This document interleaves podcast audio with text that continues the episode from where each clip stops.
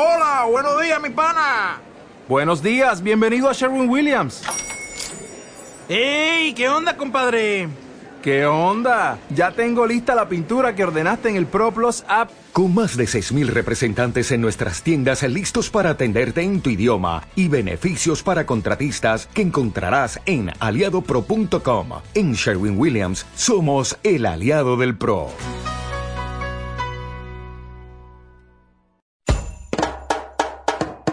Comunicate con nosotros o envíanos tu mensaje al 0343 154 551 693. Tu gacetilla o lo que desees a nuestro mail contacto arroba folcloreconestilo.com.ar. Estamos en Facebook. Poné Javier Zárate y hacete amigo. Tu apoyo vale muchísimo. Comunicate ahora. Que venga un malambito santiagueño. Que venga.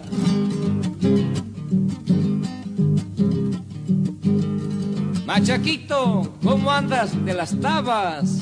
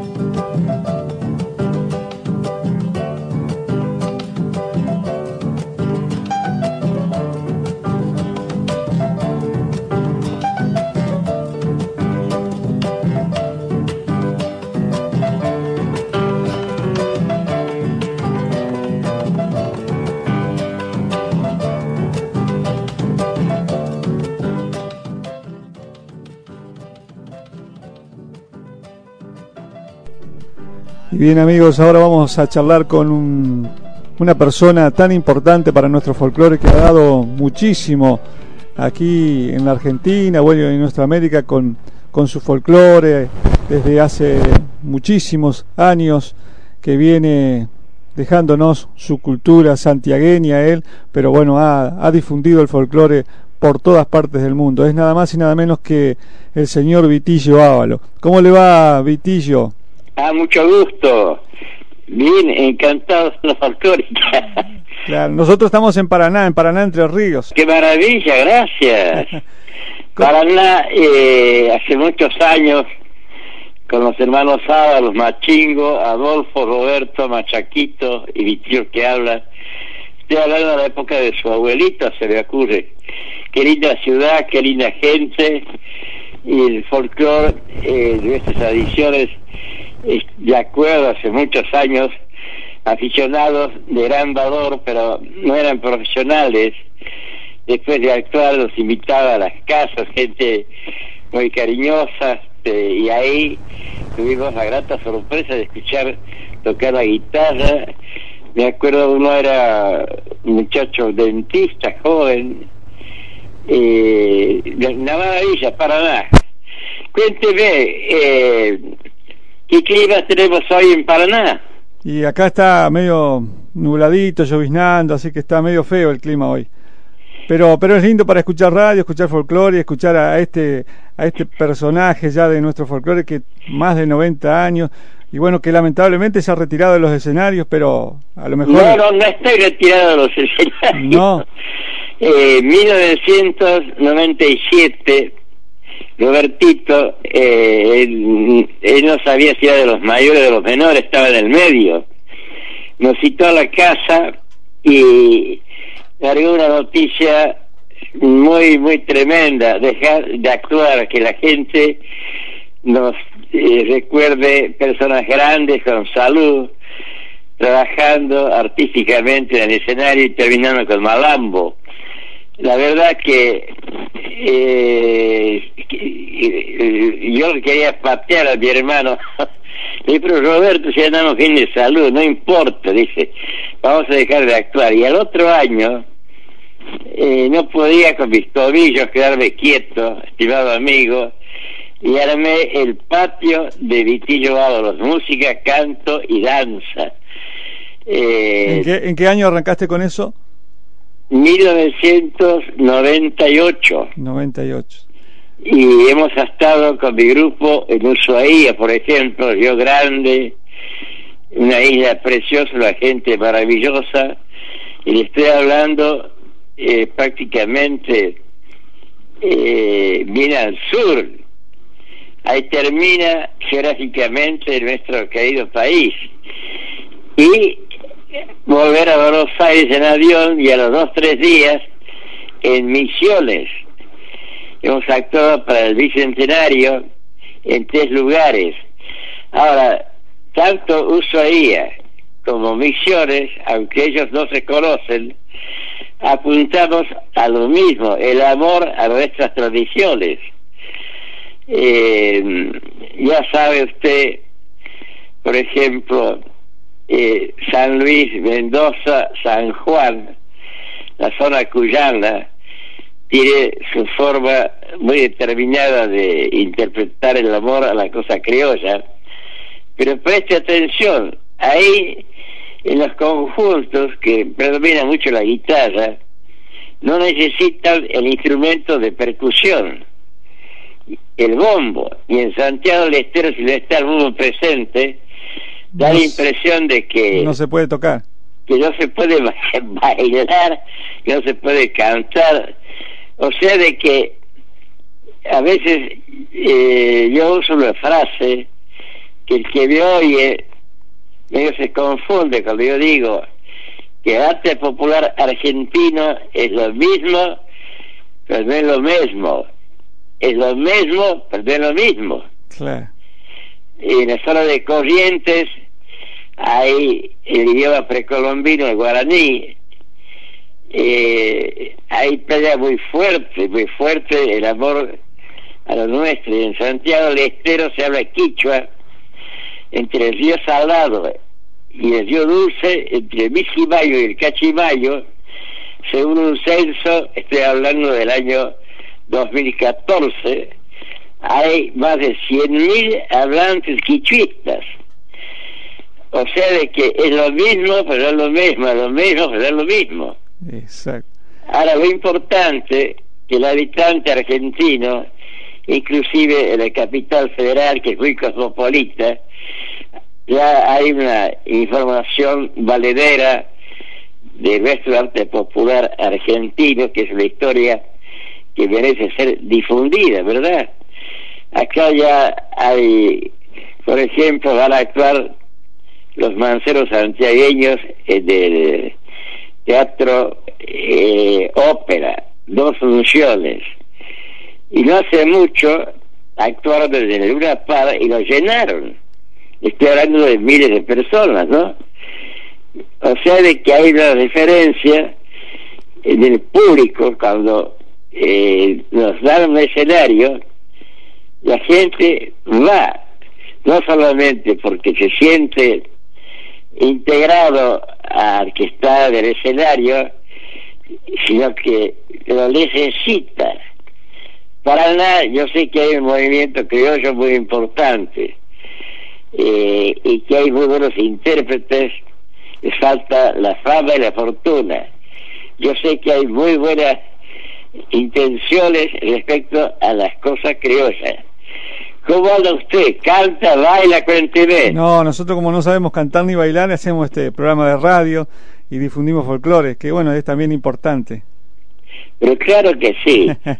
y a las generaciones jóvenes, eh, no como obligación, ojalá algún día, este es un deseo personal de Vitillo Ábalos, tengamos en la República Argentina una materia que se llame Identidad Argentina, que la primaria, secundaria y en la universidad.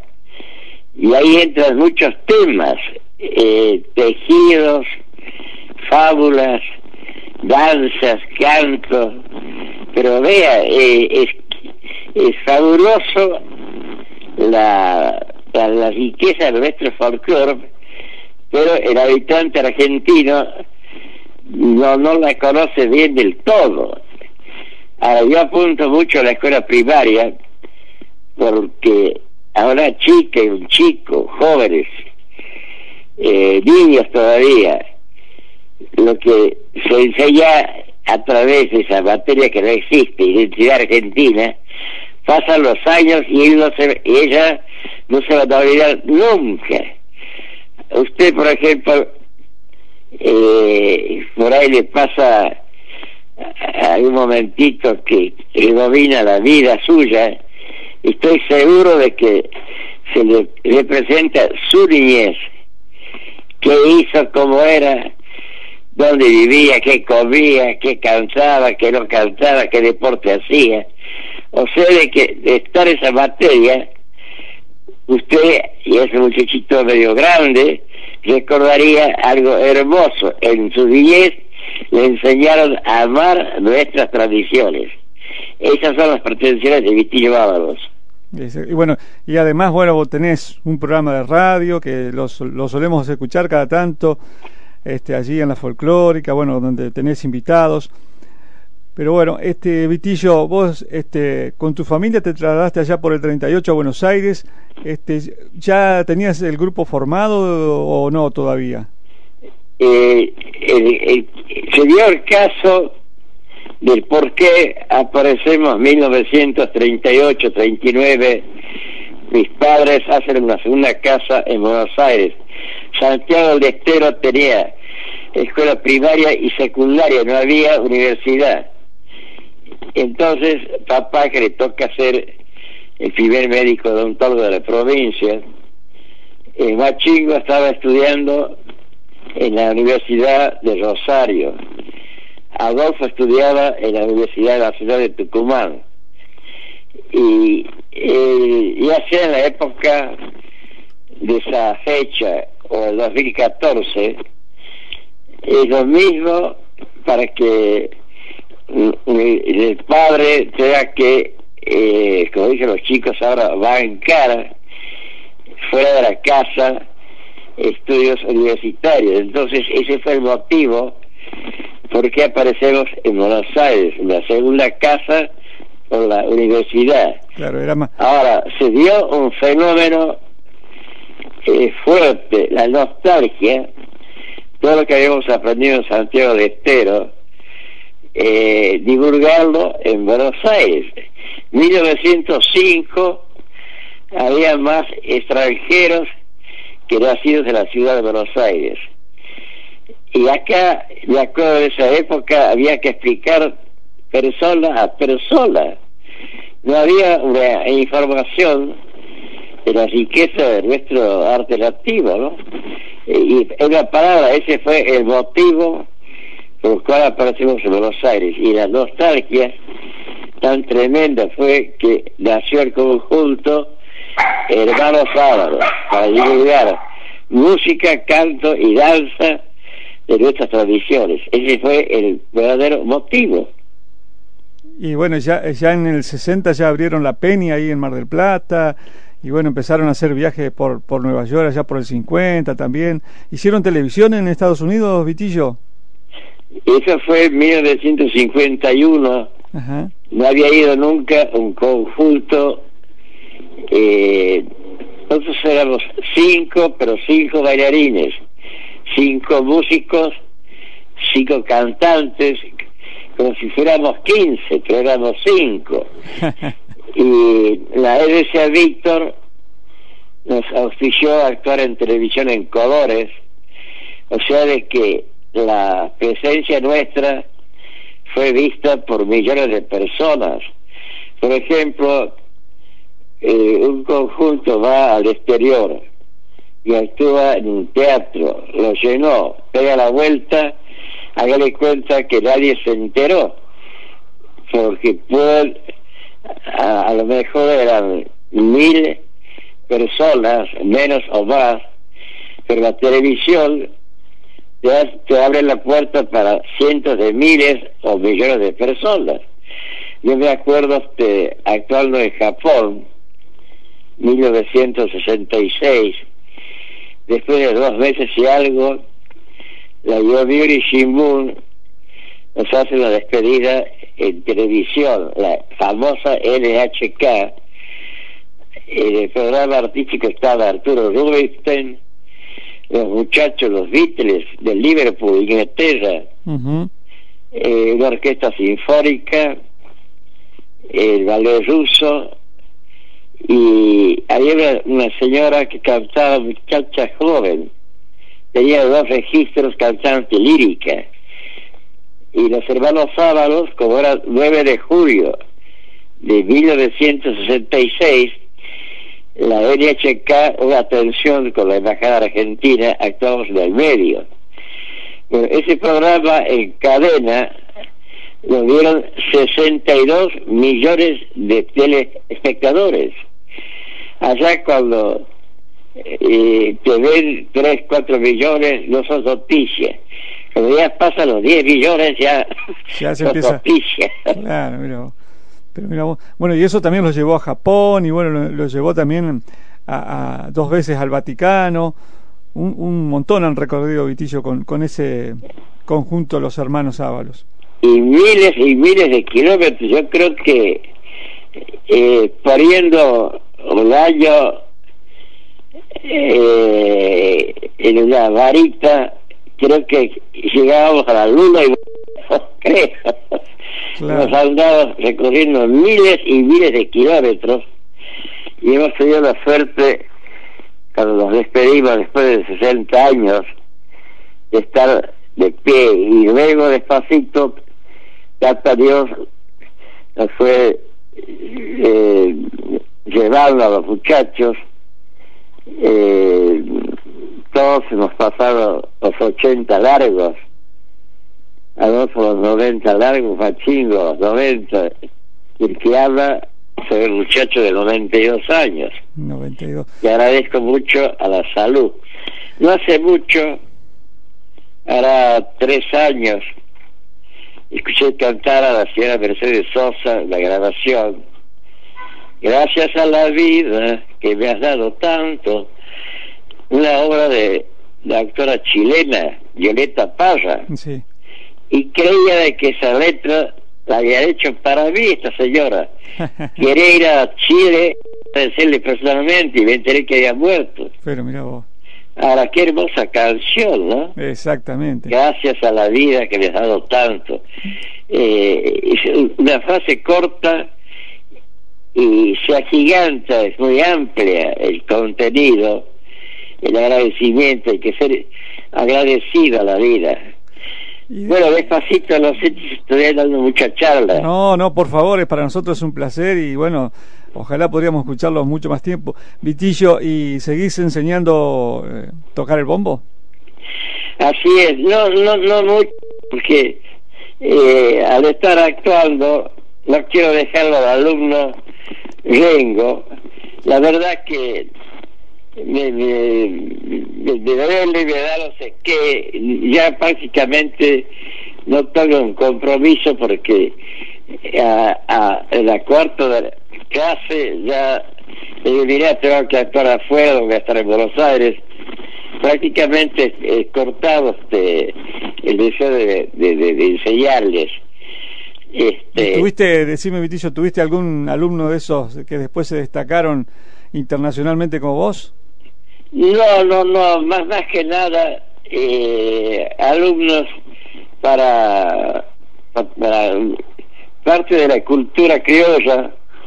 Este una vez una chica vino de Francia de León Emanuele eh, previa llamada telefónica se defendía en el castellano y le enseñé la posición de los labios a tocar la quena y el bombo. Una chica de muchas condiciones artísticas Este, y ella, me acuerdo que, que decía, eh, cuando venía a casa a, tomar lecciones, eh, música, el arte de combinar los sonidos. Y, yo le, agregaba, pero hacerlo bien, y se reía. Estuvo este, como ocho, ocho clases o un poco más. Eh, ella tocaba flauta traversa, eh, cello, una chica de muchas condiciones artísticas. Eh, ahora lo importante para yo los que vino de Francia, este, fue un, agrado, era una, chica muy graciosa, muy simpática, y casi casi me voy a Francia oficiado por ella. Hablando de Paraná, eh, ¿cómo me agradaría si tú me permites te nombro representante artístico? me gustaría actuar en 2015 en Paraná. Te dejo esa inquietud. Bueno, ¿ah? vamos, vamos a tirar la inquietud por todos lados. Y, Vitillo, hoy hablaba bueno, de, la, esa materia educativa que vos querés imponer, incluso llevaste un, un, un proyecto al ministerio, ¿no? Eh, se ha formado en Buenos Aires, ya, ya tenemos como tres años de antigüedad, la Academia Folclórica. Eh, está integrada por personas conocidas, por ejemplo, Juan Carlos Arabia. Y María Farías Gómez también puede ser. Chaleros, Ramón Navarro, los Quillaguas, gente conocida. Y, y hemos logrado de que el honorable Cámara de Diputados de la Nación, como ley, que reconozcan a la Academia Folclórica y despacito estamos pidiendo a nivel oficial y para Vitillo lo más importante es lograr que exista esa materia identidad argentina en los colegios nuestros, ¿no? Seguro. Siempre estamos este haciendo o pidiendo cosas que los funcionarios cuando los escuchan eh, les agrada y se dan cuenta de que la cultura eh, yo me hago responsable lo que voy a agregar está incompleta en nuestro país a los jóvenes a las chicas eh, tampoco prohibirles que bailen otros ritmos otra música pero que sepan de nuestras tradiciones así como te obligan que elijas un idioma francés inglés ¿no? Bueno, acá no como obligación, sino como parte de la educación. Son dos cosas diferentes, ¿eh? Exactamente. Que venga un malambito santiagueño. Que venga.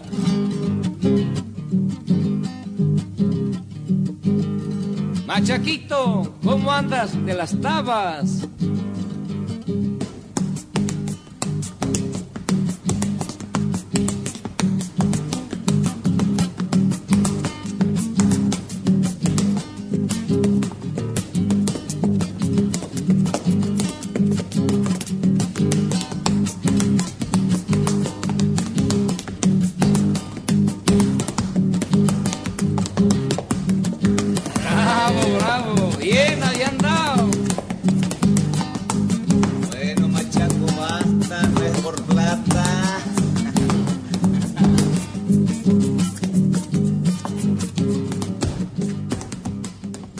Esto es Folclore con Estilo. Ya volvemos.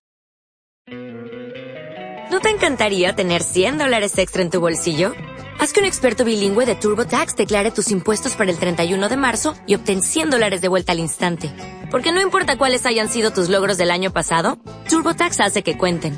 Obtén 100 dólares de vuelta y tus impuestos con 100% de precisión. Solo con Intuit TurboTax. Debes declarar para el 31 de marzo. Crédito solo aplicable al costo de la presentación federal con Turbo Tax Full Service. Oferta sujeta a cambios o cancelación en cualquier momento.